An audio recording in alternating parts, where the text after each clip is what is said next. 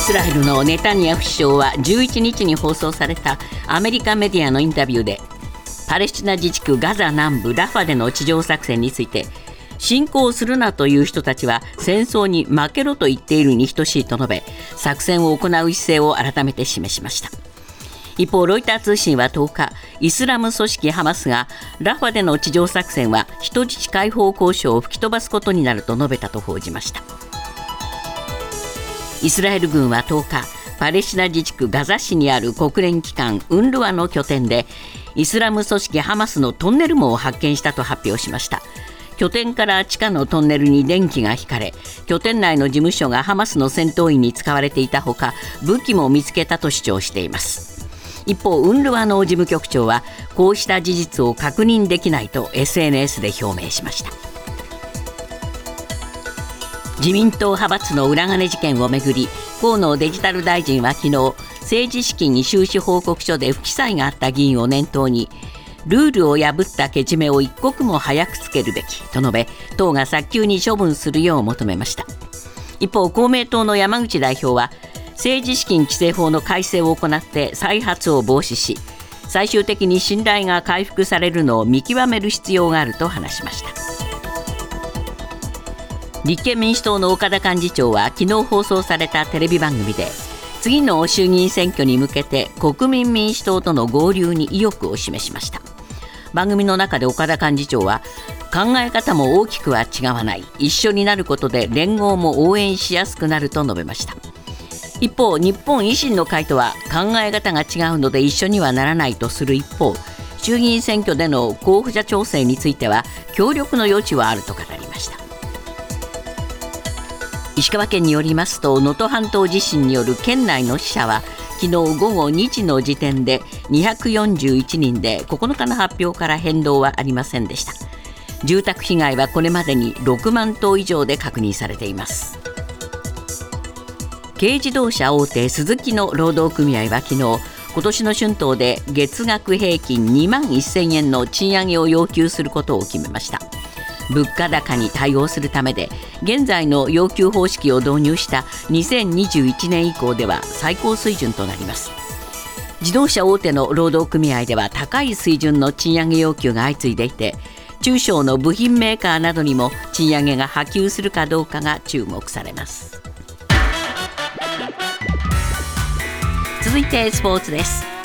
男子ゴルフのヨーロッパツアーカタールマスターズは11日最終ラウンドが行われ星野陸也が4アンダーで回り通算14アンダーでツアー初優勝を果たしました。日本勢がこのツアーで優勝したのは青木功松山英樹久常涼に次いで4人目です。バスケットボール女子のパリオリンピック世界最終予選の最終戦が11日に行われ世界ランキング9位の日本が5位の強豪カナダを86対82で破り2勝1敗とし3大会連続のオリンピック出場を決めました。ニュースズームアップパレスチナ自治区ガザに地上侵攻するイスラエルのネタニヤフ首相はアメリカ ABC テレビのインタビューでガザ最南部ラファへの地上侵攻をめぐり我々は実施すると改めて明言しました。ネタニヤフ氏はラファでの軍事作戦を来月10日のラマダン頃までに完了するよう指示しています。ニュースズームアップ。避けられない人道危機の深刻化。ネタニヤフ氏が進める南部への地上侵攻。今日のコメンテーター時事通信山田圭介さんです。山田さん、まあ、ラファエはですねもう空爆はもうすでに行われてるんですけれどもえ地上侵攻やると。こういうふうに言ってるんですね。そうですね。インタビューでですね、ネタニヤフ氏は民間人が避難できるよう安全な場所を提供すると言っているんですが、えー、本当でしょうか？いや一方でですね、えー、これが本音だと思うんですが、ラファに侵攻するなというものは戦争に負けろ、ハマスをそこに残しておけと言っているに等しいんだというふうに強調してまして、で安全な場所については詳細な計画を練っていると述べるにとどめました。はい、で軍はですね、ハマス戦闘員が多数ラファに残っているというふうに見ているんですけれども。えーまあ、報道によりますと、イスラエル首相府は、ラファにハマスの4個大隊が残っているというふうに見ているようなんですね。はい、これがですから、まあ、ラファを攻め込んでいく、まあ、根拠なんだろうというわけですけれども。はい。まあ、どうなんでしょうかね、えー来月のラマダンまでに終わらせるんだと、まあ、こういうふうに言ってるんですね。そうですね。えであのまあ、これ、イスラム教の断食の月ですけれども、えーはい。まあ、それにまでに、だからほぼ1か月ということになります、えー1か月後ということになりますこれ、3月の3月の10日ですね。に始まるわけはい、ですよね。そうですね、えーラマダンが始まるわけですね。えでラファをめぐっては、その10日未明にですね、えガザ全土から避難してきた市民100万人以上が暮らす住宅に、このイスラエル軍が空爆したということで、これによって少なくとも44人が死亡したとはい。言われています。そしてガザ保健当局は過去24時間で、過去24時間で117人が死亡したと。で、これ戦闘開始以降、ガザガザ側の死者は2万8064人に上っているという、あの伝えています。はいでこれ地上侵攻を始めた際には南部に避難しろと言っておいて、そうなんですよね。ええその南部を攻撃するという、まあ、ここに入ってはあの走っているわけですけれども、はい。まあ、今度一部ではまたこの北部にですね移動するように、まあ、指示している指示というか、まあ、あの導こうとしているという話もあるんですが、はい、これ、まあ、各国から非難が出てますよね。そうですね。例えばそのこれイスラエルとハマス今交渉を仲介しているカタールなんですけれども、えこれ10日に声明を出しまして最大限に強い言葉で非難すると、でまあ、ラファにはおよそ130万およそ130万人がこれ避難していると見られるんですけれども侵攻はこれ人道的被害をもたらすというふうに警告をしています。はいそれからサウジアラビアもですねラファ侵攻は深刻な影響をもたらすと警告していますね。はいでエジプトはイスラエルに対してラファに侵攻すれば1979年に締結したイスラエルとの平和条約の効力を停止すると、まあ、ここまで言って警告をしているわけ。ですアラブ諸国はまあだいぶね、はい。えーこれ結束して、えーイスラエルに対して非難をしはじし始めました、はい。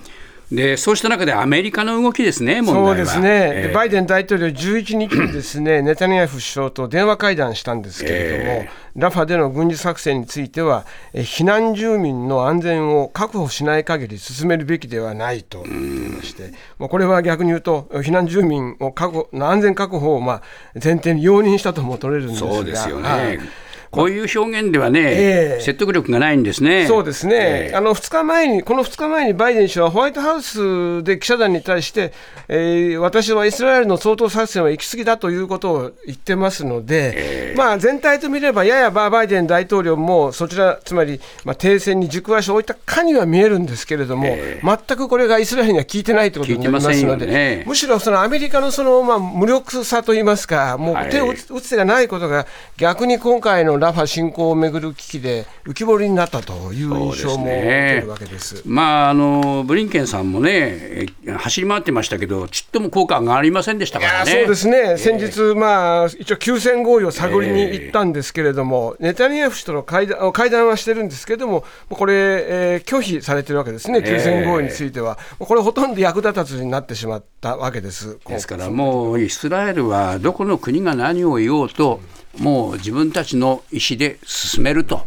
こういうことになりましたね。そうですね。ですから最初にあったその我々は実施するというその表現ですね。この言葉はどこに向いているのかと。はいこれはこのまあ周りからこう国際世論が慎重論をですね、唱えているその国際世論に対してですね、それをこう押しのけるようなそうした決意表明にもまあ聞こえるわけです、ね。そうですよね、まあ本当にこれでいいのかという、まあ、改めて問いかけたい気がしますね。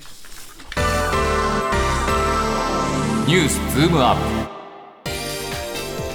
アメリカのバイデン大統領が副大統領当時の機密文書を自宅などに持ち出していた問題で捜査に当たった特別検察官は刑事訴追しないとの結論を出しましたが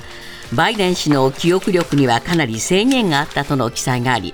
大統領選への影響が懸念されています。ニュースズームアップ。訴追は免れたものの深刻な懸念が突きつけられたバイデン大統領。山田さん、まあ大統領選近づいてますが、これ、トランプさんが大統領になっても、バイデンさんが再任されても、アメリカはちょっとどうなっちゃうのって感じですよね。あの一言で言うとですね先行き不透明ということにどちらが勝っても変わらないというですね、まずそれが今からもう十分予想できてしまうできてしまいますね。前提ですアメリカ一体どうなっちゃうんだろうと思いますね。すね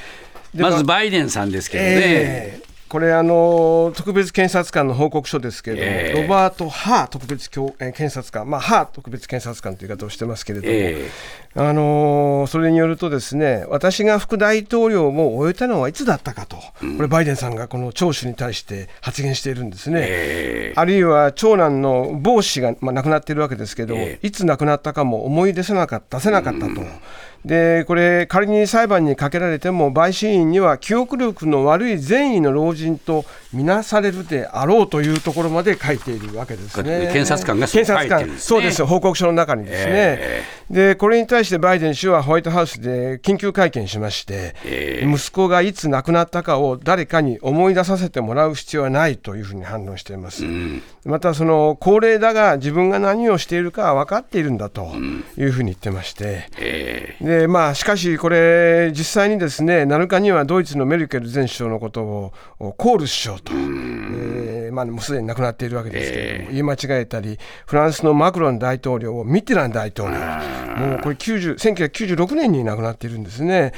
でこれ、まあ11月の大統領選挙に向けて高齢不安がまあ指摘されているということですけれども、はいあのーその他にエジプトのシシ大統領のこともメキシコの大統領だというふうにも言い間違えてるんですね。だからね、はいこれやっぱり相当問題ありますよね。そうですね、ええでこれ、あのー先ほどのそのハリスさんの言葉をあのご紹介ありましたけれども、その中で政治的な操作という言葉を使っています。えでこれはあの先ほどもご紹介ありましたけれども、もう少しこう踏み込むと、このハー特別検察官というのは共和党の人なんですね。ですね。ええ。ですから、まあ、ハリスさんが言いたかったのは、その共和党のそのバイアスがかかった、ええ。そのバイデンさんに対する、まあ、あある種の選挙妨害であるということをまあ言おうとしているんですが、はい。ただそのことを仮に、まあ、政治的要因があったとして、割り引いたとしても、事実としてですね、え記憶がやはりかなり曖昧であることは、もうこれ、ね。実証されてしまっているわけですね。一方、トランプさんはトランプさんでね、いろいろやっぱり問題抱えてますが、はい。えーむしろ裁判ではですね、結構やっぱり、えー共和党側の意図が随分これ そうです。強く出ましたね。ええこれ今、あの連邦最高裁でですね、ええ。大統領選挙に向けたトランプ前大統領、これ、立候補資格が果たしてあるのかという訴訟が今、まあ、審議されているわけですけれども。はい。このこれに先立ってですね各州でトランプ氏の資格剥奪を求める訴訟が起こされていまして、え。でまあ、最高裁判事からは慎重な見方がまあ相次いで、これに対してまあ逆にその資格剥奪について慎重な見方が示されているということですけれども、保守派のロバーツ長官はですね最高裁のロバーツ長官はコロラド州の判断で、これ、コロラド州ではこれ、まあ、資格剥奪という判断ですが、えトランプ氏の立候補資格を剥奪することを認めた場合ですね、今後も州ごとに異なる基準で党派的な判断が下されることになって、大変な結果を招くんだと言っています。はいあるいはそのトランプ氏の指名を受けて就任した保守派のカバノ判事もですね、カバノ判事も立候補資格の剥奪は有権者の権利をかなりの程度奪うことになるというですね、この論理でもってですね、剥奪は、えーすべきではないんだということを展開してまあ、あのトランプさんが指名した、い。あの保守派のね、ええ。えー検事が多いっていうことなんですが、判事が多いってことなんですが。あの保守派だけじゃなくて、リベラル派の判事もちょっとそういうう判断になってきてるっていう、これ、気になりますよね。これ気になりますね、ええ。でリベラル派の判事としては、ケーガンさん、ええ。ケーガン判事がいるんですが、えーケーガン氏の言葉もですね、えー誰が大統領になるのかを一つの州で決めてよいのかという疑問があるというふうに言ってまして、まあ、そのこの最高裁、やっぱり連邦最高裁での判断はえー慎重にすべきだという意味では、これ、保守派と歩調を合わせたことそうなんですね、はい。そうなると、もうトランプさんの立候補を認めるというふうに傾いていくと、そうですね。いうことになりそうから、ですねその前段のそのバイデン氏に対する逆風と、それからむしろトランプ氏に対しては、これ、連邦最高裁の動きが追い風になってますから、はい。こう両方重なると、ですね、まあ、トランプさんにとっては非常に良い流れになっているというふうにまあ受け取れることでもあるわけです、ね。トランプさん大統領になった時に、はい。果たしてこれでいいのかという発言もトランプさんはしてるんですやっぱり非常に気になるのはですね、あの NATO 加盟国への防衛義務を遵守していない、ということの可能性、文書しない可能性に触れていましてですね、自分が再選された場合はですね、で何かと言いますと、NATO 加盟国がロシアの侵攻を受けたとしても守らないと、でトランプ氏は現職当時からですね、NATO に加盟する各国の国防費の負担が少ないんだということをずっと問題視してきていて、でまあ、これに対してですね、まあ、そのですから、えー、ロシアの侵攻を受けたとしても、まあ、守ってやらないよというようなことを展開してしまっているという共同で守るという義務があるわけですけれども、えー、それぞれの国が、まあ、国防費をですね、えー、その2%ぐらい出さなきゃだめだと、はい、出してない国が多いじゃないかと。で、出してない国に対しては、ロシア、攻撃していいよって言ってるわけですよ。いいね、こんなね、えー、暴論ですよ、これはね。で、多分これはですね、やはり共和党の中でもですね、まあ、同じように思っている人に対してですね、まあ、自分の主張をアピールして、まあ、いわゆるこれも選挙的メッセージも強いと思うんですが、しかし、いざ本当にこれ、トランプ大統領が、トランプ氏が再選されてこうなった場合は、これ、非常にですね、これ、まあロシアの、ロシアとウクライナの情勢にも、まあ、影響を与えることにもなりますのでね。NATO との関係もね、ぎくしゃくすると思いますよ。そういう意味ではアメリカのね、置かれる立場っていうのが一体どうなるのかってとてもこれ気になる発言だと思いますね。自民党は派閥の政治資金パーティー収入裏金事件に関し党所属国会議員らを対象とした聞き取り調査とアンケート調査を終え結果の取りまとめ作業に入りましたこうした中党内からは政治資金収支報告書に不記載があった国会議員の処分を早急に行うべきとの意見も出ています。ニュースズームアップ。早くもお手盛り批判が出る自民党のアンケート。実態解明は程遠いか。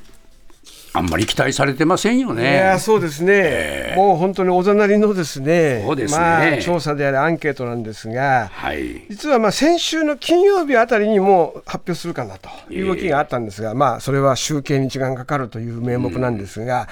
うん、まあ、おそらくこれは非常にまあ政治的にもですね影響があるのと、それからどのようにしてそれを発表するか、ということは、ですねこれ、発表の仕方によっては、岸田さんを支えてきた安倍派やですね、それからまあ反発反発を強めつつある二階二階派からも、こうまた反岸田の動きが出てくる可能性がありますから。もうですけども、国会議員現職の82人に不記載があった、えー、この数、凄まじくないですか？これはですね、ですからもうこういうことがここまでもう明らかになっていますから、えー、そのアンケート調査そのものは確かに大人に見えるけれども、出てきた数字は結構リアルでして、いやこれ、半端じゃない数です半端じゃないです。ですからね、えー、これ見ると、やはり、これ、やっぱり早く処分した方がいいという声があるのは当然のことで、これに対して世論はですね、何やってんだ、自民党はと、えー、いうことは、これ、特にですね、まあ、選挙が激戦であるところとか、必ずしも選挙が強くない自民党の現職の議員は、もう日々毎日、それを地元で言われていると、言葉を浴びせられているってことを、まあ、あの実際言ってますので、そして誰もいなくなったみたいになっちゃいますよね。えー、そうです、そうです。ですから、岸田さんとしては、これ、踏み込めは踏み込んだで、今、安倍派からまた、えー、それが、その安倍派の一部ですけれどもね、えー、これ、まあ、不記載をした人たちからちょっと待ってくれという声が出て、しかしそれはまあだめだという、今、これ今、ま先状態なんですが、もうこれはもう早くですね、発表しなければ、これ政治不信が広まるばっかりだと思いますね、ね、森山さんの問題もね、はい、やっぱり尾を引いてますよ。これ、森山さんの話は旧統一教会のことを、まあ、記憶がない、覚えてないというんですが、えー、まずそもそもですね、それだけ大事な政策のまあ合意をしておきながら覚えてないという言葉が通用するという感覚が非常にこれはまああ政治の劣化を感じるんですが。数々思い出したえー、もね聞いてて腹が立ちますよね。で一部にはその森山さんはさすがに弱気になっているという説があるんですがそれをどうも岸田さんがいやとどまれと。ここはやめるべきじゃない。俺のところに火の粉がかかるからかかるからと。こういうことでしょ、えそれから同時にですね、えー、まあこれ旧統一教会はこれ自民党の見方としてですね、えー、まだまだこの材料があるかもしれないと、はい、そうするとどんどんどんどん一回この森山さんでこう更迭するという例を作るとですね、また同じようなケースでカードを切られてしまう可能性があるということも岸田さんはドミノにつながるということへのまあ警戒で恐れているということなんですが、これ、森山さんを続投させたら続投させたで、予算審議影響しますから、これ、なんとしても年度内に予算を通したい、ね、続投ってありえないと思いますありえないです。ですからもうこの時点で、もともと不適格者が、えー文科大臣をやったということをまずここから始めないとですね。そうですよ、えねえ、まあ、それとやっぱり、え統一教会側がですね、これ、どんどん資料出してくる可能性ありますよ。これはですね以前からですね一部でこの自民党周、あの岸田さん周辺が恐れていたのは、おそらく、まあ、恐れていたというか、まあ、予想していたのは、実は膨大なですね、その今までの記録があって写真があって、でそれに対して今、特にその解散請求の手続き始まってますから、はいまあ、それに対する強烈な牽制ではないかということで、しかし、おそらくそうなんですが、とするとですね。確認書に署名した人までがあんなことを言うんだなと、よし、やってやるってなりますよ、それはええ。ですから私はね、今、その政治資金の問題が非常に岸田政権を追い詰めているようなふうに見えますが、場合によっては私、こちらの方がですね岸田政権に対して、まあ、致命的な打撃をお与える、あるいは政権が被る可能性があると思います。